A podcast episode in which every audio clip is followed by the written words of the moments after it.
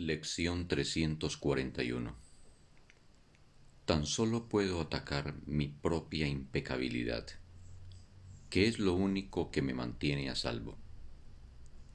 Padre, tu Hijo Santo, yo soy aquel a quien sonríes con tu amor y con una ternura tan entrañable, profunda y serena, que el universo te devuelve la sonrisa y comparte tu santidad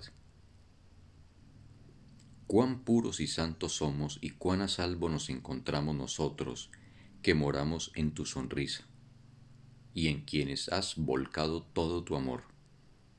Nosotros, que vivimos unidos a ti, en completa hermandad y paternidad, y en inocencia tan perfecta que el Señor de la inocencia nos concibe como su Hijo